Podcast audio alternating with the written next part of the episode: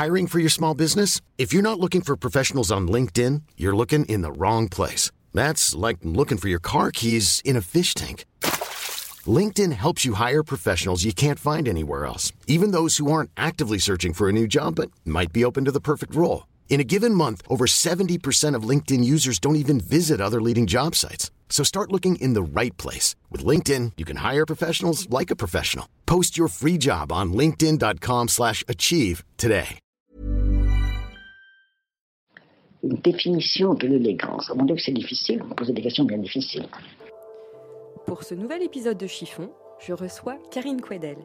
Elle est journaliste de mode pour l'émission Sous les jupons de l'histoire sur la chaîne Chérie 25. Elle nous donne sa vision de la mode avec quelques anecdotes historiques d'ailleurs.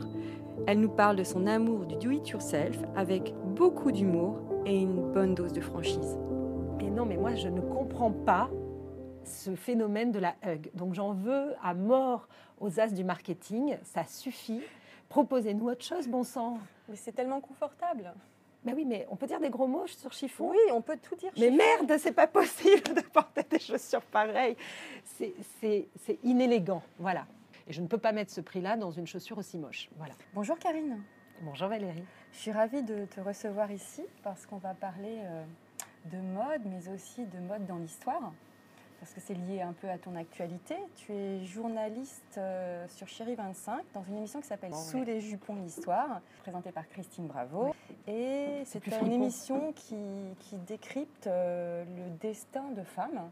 Vu sous tous les angles, hein, c'est ça. On parle de beauté, c'est comme présenté comme un magazine féminin. Exactement, comme si tu feuilletais un magazine féminin avec des rubriques euh, psycho, enfants, sexo et bien sûr mode et beauté. Alors, toi, tu es en charge de la mode. Et de la beauté. et de la beauté.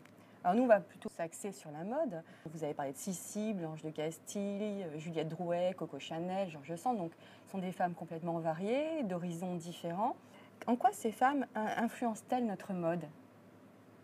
Oula, euh, bah, Toi, tu as pu te plonger dans l'univers de certaines. J'ai plus. Alors moi, j'ai pas fait toutes les émissions euh, puisque j'ai j'ai rejoint l'équipe en cours de route cette saison et l'émission existe depuis 4 ans.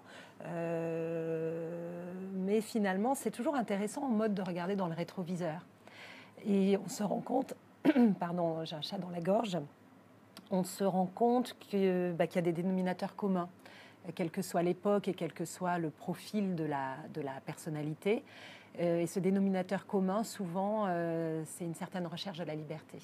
Entre, donc entre Georges Sand et Coco Chanel. Alors, on n'a pas fait Coco Chanel, il y a une erreur, euh, je pense, sur le dossier de presse. On devait faire euh, une émission consacrée à Coco Chanel, euh, mais au moment où on enregistrait les émissions, le- l'appartement de la rue Cambon était en grand chamboulement et en travaux.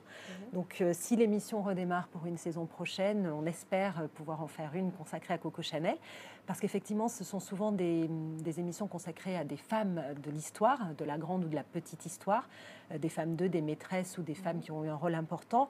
Euh, et ça peut être aussi des femmes euh, autour du monde des arts ou de la littérature. Donc, c'est de cette façon-là qu'on a consacré une émission à Juliette Drouet. Mmh. Euh, voilà, l'émi- l'émission s'ouvre un peu à d'autres univers.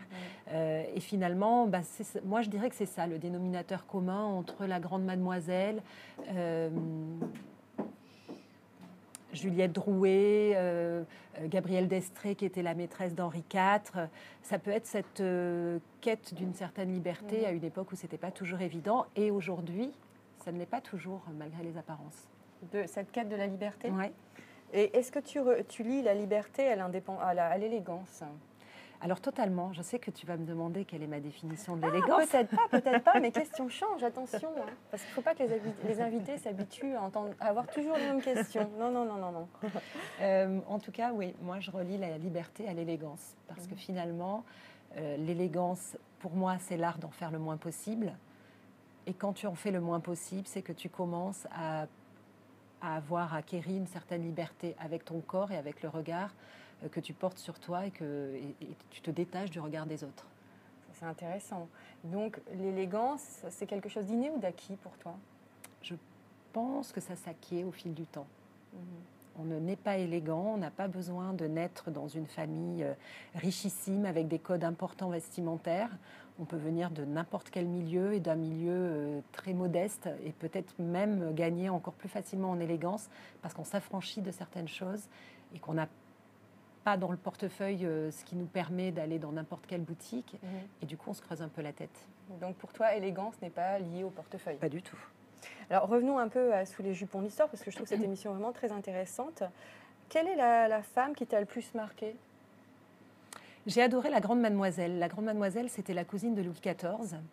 Euh, c'est une fille qui a eu un destin euh, un peu tragique euh, sur le plan intime parce qu'elle n'a jamais réussi à se marier, parce que c'était la plus grande fortune euh, du royaume.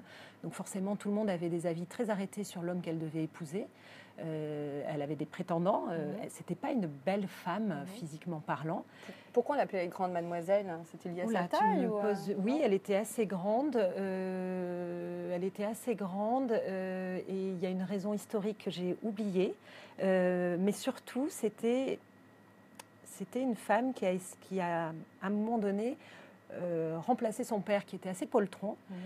Et elle s'est alliée, elle s'est alliée, elle a, elle a mené une fronde, elle l'a payé cher, elle a été exilée euh, de la cour pendant des années. Mhm. Euh, elle a construit, elle, elle avait les moyens, elle avait un patrimoine immobilier euh, très important.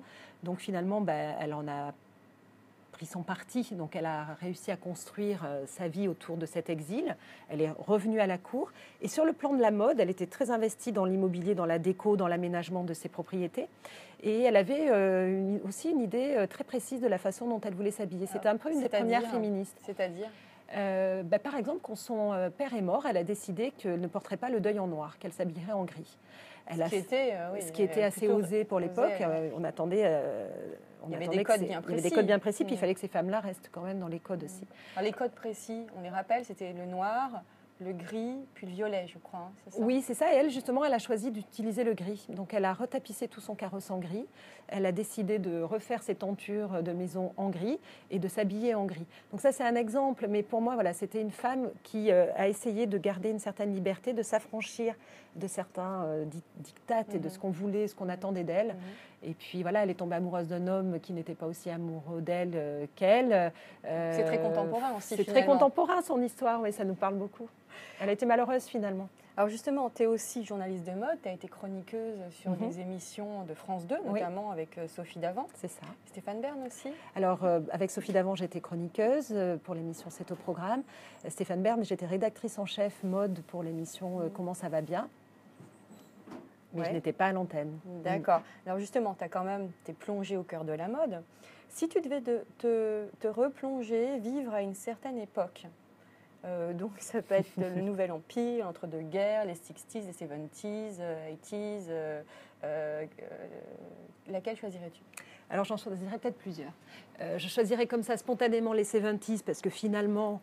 Peace and Love Non, alors j'ai pas trop le côté peace and love. J'ai alors, ce serait plutôt la fin des années 70. Quoi. Mais j'ai un côté un peu apparition du disco, tu vois. Ça se voit pas sur la, fa- la façon dont je m'habille. Non, tu n'as pas de paillettes. Je n'ai pas. de- Si, j'ai des paillettes, un peu de lurex sur mes chaussettes. T'inquiète pas, tu vas te décrire dans quelques minutes. Mais tu me mets une boule à facettes et quelques morceaux de disco, euh, et j'enflamme le dance floor euh, sans problème. Euh, non, j'adore les années 70 pour, euh, pour les jupes portefeuille, pour le velours, pour. Euh, Alors, Euh, jupe portefeuille que l'on voit en ce moment. ou jupe le portefeuille, velours ce moment. creux, euh, le, le, le sweatshirt en velours, tu vois, le, le, pantalon en C'est hyper velours. tendance en ce moment. hein. Oui, mais finalement, ça l'a toujours été. C'est vrai que ça l'est beaucoup en ce moment. Ça, c'est- ça reste, c'est des matières qui durent. Voilà, Donc j'adore. la mode ce- est un éternel recommencement. Oui, c'est assez sûr. oui. Mm, mm. Tant mieux peut-être, mais euh, la- voilà. Donc euh, j'adore cette période-là. Et puis euh, pour la partie un peu rêve, euh, j'aime beaucoup les années 20. C'est pas forcément, on va pas piocher dans les années 20 des choses qu'on va porter aujourd'hui, mais pourquoi pas un sautoir. Mais tu vois, j'aime bien. Alors peut-être qu'en ce moment, je suis dans ma période où je me fais Downton Abbey. Je suis passée à côté de cette série-là, Mhm. donc en ce moment, euh, je me fais une grosse, un gros rattrapage euh, de la série. Euh, J'adore euh, cet univers, ce- ces, ces- ces tissus, ces coupes de robes avec la taille basse. Je trouve ça magnifique. Après, euh, je ne me vois pas du tout m'habiller comme une Mhm. femme des années 20, ça ne Mhm. m'irait pas, puis c'est pas dans notre mode de vie. C'est difficile à trouver aussi, je pense. Mais euh, toi, tu as un don caché, la couture, mais on va en parler après. Oui, si tu veux. Alors, chaque invité nous décrit son style. Alors, comment Mhm. es-tu habillée aujourd'hui? Bah, comme tous les jours, c'est-à-dire en jean, un vieux jean, un pull en cachemire, bleu marine, un peu larges, des, des bottines à talons. ben voilà. C'est des chaussettes en lurex. Et des chaussettes en lurex pour la partie fantaisie, parce que quand le jean remonte, eh bien, on les voit. et voilà, un manteau bleu marine aussi, un tour de cou que je me suis tricoté. Et as-tu trouvé ton uniforme? Bah oui, c'est celui-là. Tous les jours? Quasiment. Il faut dire qu'en ce moment, avec le temps qu'il fait, de toute façon, ça limite un peu la fantaisie. Mais sinon, euh, si oui, euh, si je remplace le pull par une chemise en soie. Alors tu vas me dire c'est très à la mode en ce moment, mais j'ai pas attendu que ça le soit. Mais j'adore les chemises en soie euh, coupe pyjama d'homme. Je trouve ça pratique. Tu les mets sous un pull et puis si tu enchaînes le soir avec un un dîner, ben voilà, tu n'as plus qu'à enlever le pull et tu as une chemise habillée avec toi. Ça va très bien avec un jean, ça va très bien avec un pantalon d'homme. Euh, j'aime bien les. Je pense avoir trouvé mon uniforme dans le sens où tous mes vêtements s'accordent les uns avec les autres. Tu l'as trouvé à quel âge? Est-ce que tu as toujours été comme ça Non, j'ai pas toujours euh, été comme ça. J'ai eu des périodes d'égarement euh, vestimentaires, capillaires. C'est-à-dire, alors, capillaire, c'était euh, rousse, les cheveux roux Non, non, pas à ce point, mais j'ai eu les cheveux très courts. Euh, j'ai jamais été punk, j'ai eu des cheveux très courts, euh, genre. Alors là, je précise, comme on est. C'est à la radio, donc tout est auditif, on ne te voit pas, il n'y a pas d'image. Tu as un carré flouté avec une petite frange très naturelle. C'est magnifique. Merci. C'est moi qui ai recoupé ma frange. Aux grandes, dames de mon coiffeur qui, à chaque fois que je vais le voir, c'est-à-dire deux fois par an, me dit surtout tu ne la recoupes pas toute seule. Et puis je trouve jamais le temps, donc voilà. Et je suis donc la preuve vivante qu'on peut avoir le cheveu mousseux et une frange sans la lisser. Voilà, je le dis pour tes auditrices. Qui demandent des conseils. qui demandent des conseils et qui se disent est-ce que je peux avoir une frange si je ne sais pas me brocher les cheveux? La réponse est donc oui. Et je le confirme. C'est très, très joli. Euh, en tout cas, moi, je le fais. Et quelle était ta question sur tes, tes écarts. Oh, oh, le lapsus. tes écarts vestimentaires, tes fautes de goût, oui, plus bah, jeune. Ouais, j'en ai forcément eu. Hein. Tu vois, là, avant, euh, je faisais beaucoup de danse, beaucoup de sport, donc euh, la mini-robe moulante euh, achetée sur un coup de tête pendant les soldes. Ça, c'était quand tu étais plus jeune Quand j'étais plus jeune, moi, mmh. j'avais 20 ans, mais bon, je la mettais pas avec des chaussures à talons. Et ton style, maintenant, tu l'as, tu l'as trouvé depuis quel âge euh? Bah, Je pense que ça fait bien 15 ans que j'ai à peu près le même style. Je crois que j'ai glissé, je m'habillais beaucoup en noir, j'ai glissé vers le bleu marine depuis quelques temps. le bleu navy parce que je trouve que ça s'accorde plus facilement et que je mélange le bleu navy et le noir. Euh, malgré euh, les dictates de nos grands-mères qui mmh. nous ont longtemps dit que ça ne se faisait pas de mmh. mélanger le bleu marine et le noir. C'est très chic. Mais pour la grande histoire, je rappelle que Yves Saint-Laurent, le premier, nous a mmh. dit qu'on pouvait mélanger le bleu marine et le noir, donc on ne fait pas de faute de. c'est la croix qui est le rouge et le rose aussi. Le rouge et le violet, euh, le rose et le violet, Saint-Laurent aussi, oui, bien sûr, ça se mélange. quels sont tes interdits absolus? Genre de truc. J'ai une, une, réponse que je l'ai vue sur ton blog. Tu ah as un blog. Oui. Tu as fait un très bon article qui m'a fait beaucoup rire sur les hugs. Ah oui, c'est vrai. Donc tu ne peux pas porter de hugs. Ah non, je peux pas. Pourtant, je porte des chaussures fourrées, comme tu as pu le lire, parce que bah, on se caille hein, et avoir froid aux pieds, c'est difficile. Donc euh, j'ai guetté longtemps une paire de chaussures que Minet Tonka avait fait pour J. Crew et j'ai réussi à en trouver, pardon, j'ai réussi à en trouver une sur Vestiaire Collective à ma pointure. Mais non, mais moi je ne comprends pas ce phénomène de la hug. Donc j'en veux à mort aux as du marketing, ça suffit. Proposez-nous autre chose, bon sang. Mais c'est tellement confortable. Ben oui, mais on peut dire des gros mots sur chiffon. Oui, on peut tout dire. Mais merde, c'est pas possible de porter des chaussures pareilles. C'est inélégant. Voilà. Donc, j'aime pas juger. Je comprends qu'on en porte parce que d'abord, quand j'ai cherché des chaussures fourrées qui ne soient pas. Alors, j'ai des idées très arrêtées. Mmh on peut en penser ce qu'on veut. la femme est une connasse. Je sais bien, j'ai des idées arrêtées, mais je ne peux pas porter de, de basket compensé. Je ne peux pas ah porter de basket compensé fourré. C'est possible, ça. ça ne devrait pas exister. Voilà, et je ne peux pas porter de chaussures euh, de, hug. fourrées, même si c'est des copies.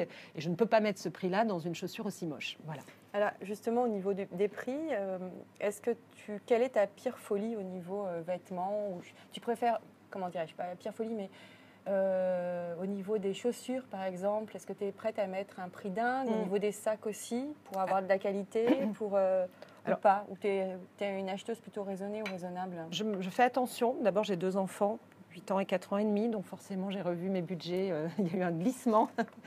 et puis, je j'aime pas le hit bag. C'est toujours pareil. J'aime pas ce alors le bag, on rappelle parce que le, le bag, le, sac qu'il faut avoir. Voilà, euh, en, alors, en ce moment, c'est le Dionysus de Gucci qui coûte euh, à peu près 2200 euros. Alors tu es plus informée que moi, j'avoue que j'ai lâché l'affaire depuis longtemps sur cette histoire de bag, mais je peux acheter un beau sac à main, j'en ai un là qui a un APC que j'ai depuis longtemps, donc oui, je peux...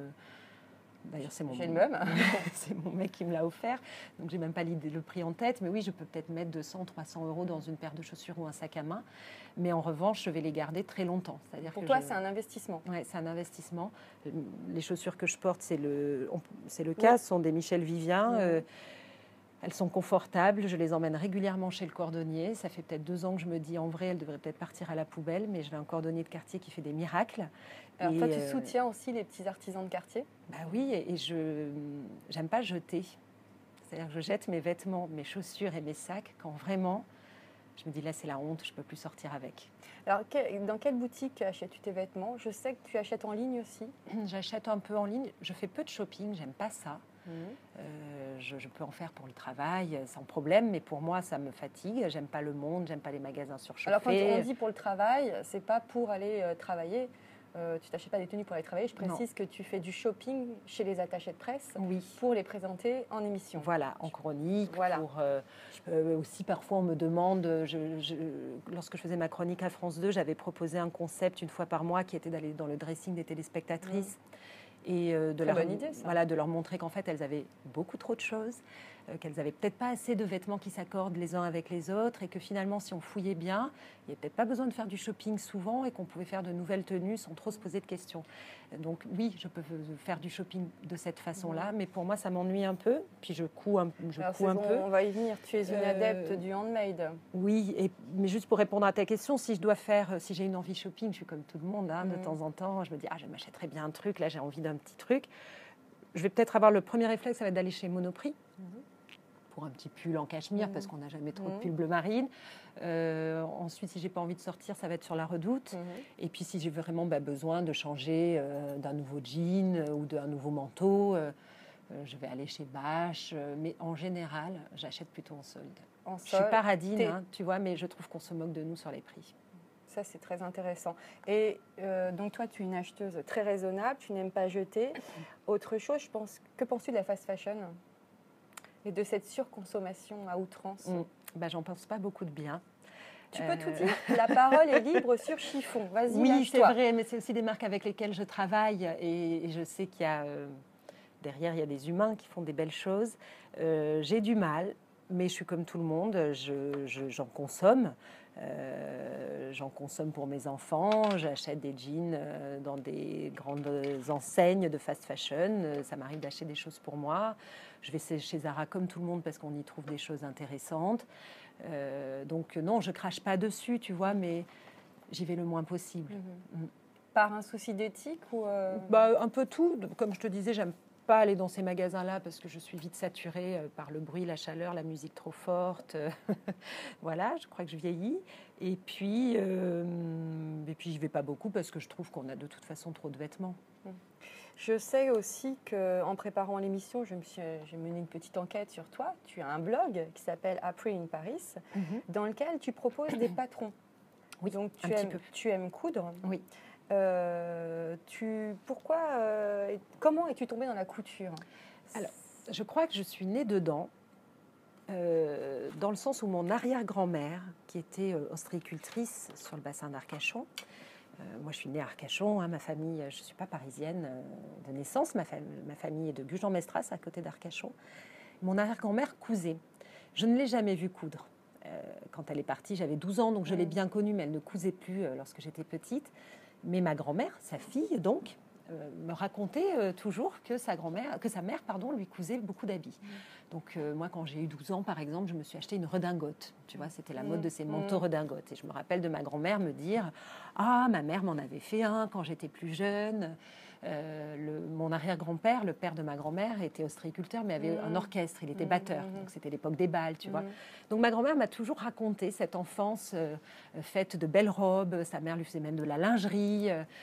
Et tu vois, j'ai grandi avec ça en tête et cette frustration de me dire mais ils sont où ces habits? Ben, On ne les a pas gardés. Ah bon, mais tu sais pas coudre? Mais non, ma grand-mère me disait moi ça m'ennuyait. Ma mère le faisait pour moi. Moi j'ai adoré aller danser. Euh, j'adorais rencontrer les garçons, flirter, danser, m'amuser. J'avais pas du tout envie de coudre.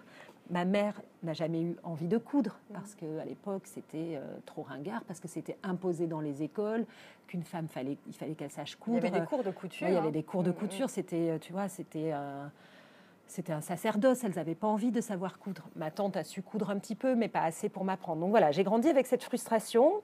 Euh, j'ai longtemps eu envie de savoir coudre. Et puis un jour, bah, je n'avais pas encore mes enfants. Je travaillais, euh, j'étais revenue à Bordeaux travailler à la télé. Et là, j'ai pris des cours de couture. C'était pas du tout, du tout la mode du do-it-yourself. C'était pas du tout la mode des cours de couture. Mais il y avait une boutique Singer en plein centre de Bordeaux. Et j'allais tous les samedis après-midi prendre des cours de couture avec trois, quatre mamies. J'étais la plus jeune. Euh, La prof était super. Et euh, voilà, j'ai appris à coudre. Et ensuite, quand je suis arrivée à Paris, j'ai repris des cours de couture. Et puis, il y a deux ans, j'ai pris des cours du soir de patronage parce que j'avais envie de savoir faire mes propres patrons. Je ne trouvais pas forcément dans le commerce, il n'y avait pas encore toutes ces créatrices de patrons indépendants. Euh, je ne trouvais pas dans le commerce, dans les, gros, les, les plus gros patrons de couture qu'on trouve, c'est les Allemands qui les font. Techniquement, ils les font bien, mais en termes de coupe et de morphologie, ça ne nous correspond pas forcément. Donc voilà, euh, c'est né de cette frustration-là. Euh, et c'est vrai que j'en commercialise, mais encore timidement, parce que euh, c'est une activité après euh, tout le reste. Euh, Il y a même un beau euh, pour les intéressés. Il y a le patron. Tu offres un patron de manteau. Euh, on peut le suivre euh, sur ton site. Oui, c'est ça. Si vous voulez vous faire, un- faire fabriquer un manteau, tu expliques tout et c'est assez facile en fait à suivre. Alors, je vais revenir maintenant. hein. Tu me parlais d'Arcachon et de Bordeaux, de ton enfance à Arcachon et tu as vécu à Bordeaux. Les après. deux, oui, tout à ça fait. oui. Que penses-tu euh, de la dif- Est-ce que tu crois vraiment qu'il y a une différence entre Paris et la province dans le traitement de la mode? Et que penses-tu finalement de ce mythe de la parisienne? Est-ce que c'est vrai? Est-ce qu'il y a vraiment une- une- un écart entre Paris et la province? Est-ce que les provinciales sont complexées par rapport aux parisiennes? Qu'est-ce que tu penses de tout, de tout, de tout ça en fait? Alors, euh, Là, tu mets il y a ta plein casquette de ouais, c'est ça, il y a plein de, il y a plein de questions. Alors, pour, pour répondre à la première question, je ne crois pas qu'il y ait une grande différence entre Paris et la province, quelle qu'elle soit, hein, que ce soit Bordeaux ou, euh, ou Clermont-Ferrand. De moins en moins en plus, parce que maintenant avec Internet, euh, peut-être qu'il y a 20 ans, oui, on ne trouvait pas euh, tout ce que pouvait trouver une Parisienne. Mm. Mais désormais avec Internet, tu peux ne pas avoir ce qu'il te faut à Mm. portée de main et commander sur des sites et te faire plaisir et t'habiller comme une Parisienne. Donc je pense que les choses ont changé. Euh, le mythe de la Parisienne, bien sûr qu'il existe. Bien, à mon sens, c'est plus facile de se permettre certaines fantaisies ou libertés, encore une fois, quand tu habites à Paris, euh, un peu plus que si tu habites euh, bah, à Gujan-Mestras, à côté d'Arcachon, où forcément, si tu sors un peu du rang, on va te regarder différemment. Donc ça, ça existe toujours. Et donc, pour te répondre à ta troisième question, est-ce qu'il y a un complexe de la provinciale par rapport à la parisienne? Peut-être un peu. On se pose forcément des limites, que ce soit dans la façon dont on s'habille. euh, Beaucoup n'osent pas. C'est ce qui- c'est ce qu'on écrit souvent. oui, c'est humain, je crois. Voilà, c'est Mm. humain. C'est peut-être que c'est français, j'en sais rien. Oui, il y a forcément. Il faut dire qu'on nous rabâche tellement les oreilles avec le principe de Paris, c'est forcément mieux que le reste de la France. Je pense qu'on se pose des limites nous-mêmes. Mhm. Moi, quand je suis arrivée à Paris il y a 10 ans, euh, mes copines parisiennes me disaient euh, ben, on ne voit pas la différence entre toi et nous, de tu vas t'intégrer très facilement. Moi, je pense que j'ai fait un vrai complexe de la provinciale. Pas forcément dans la façon dont je m'habille, mais ça pouvait même être dans mon milieu professionnel. Euh, oui, je pense que c'est euh, dans notre euh, inconscient, tu vois. Mm. Mais en réalité, euh, Il n'y a pas de a différence. pas de différence pour moi. Alors justement, tu- tout à l'heure, tu disais que l'élégance était une certaine liberté. Est-ce que tu aurais un conseil à donner à toutes celles qui nous écoutent et qui se cherchent encore aujourd'hui au niveau style? Ouais, lâchez un peu l'affaire. Soyez un peu bienveillante avec vous-même. Euh, ne vous inquiétez pas trop du regard des autres. Faites-vous un peu confiance. Alors, je sais que c'est pas. On a toutes des complexes physiques. Euh, on n'est pas. euh, on a toujours des kilos en trop. euh, on n'a pas toutes des moyens. Enfin voilà. Mais recentrez-vous un peu sur vous-même. Euh, oubliez un peu, tu vois, moi je suis un peu comme toi, mais euh, je suis un peu accro aux réseaux sociaux, je lis beaucoup de blogs euh, par intérêt personnel et pour mon métier. Mais faites, prenez du recul, tu Mhm. vois. Enfin, Et soyez vous-même. Je pense que c'est un conseil que toi tu peux donner aussi. Voilà, soyez vous-même, voilà, et faites-en le moins possible, s'il vous plaît. Et bien sur ce cri du cœur, tu nous en as poussé pas mal. Hein, on a eu le droit à des coups de gueule, à des cris du cœur. Génial, merci Karine. Merci Valérie. Et voilà, encore un épisode de Chiffon qui s'achève. Je remercie Karine qui a accepté de répondre à mes questions avec beaucoup d'humour et de bienveillance. Et je remercie aussi la Maison Souquet qui m'accueille à chaque fois avec gentillesse, surtout lorsque je leur demande d'éteindre la musique. Je vous rappelle que cet hôtel est situé au 10 rue de Bruxelles, dans le 9e à Paris.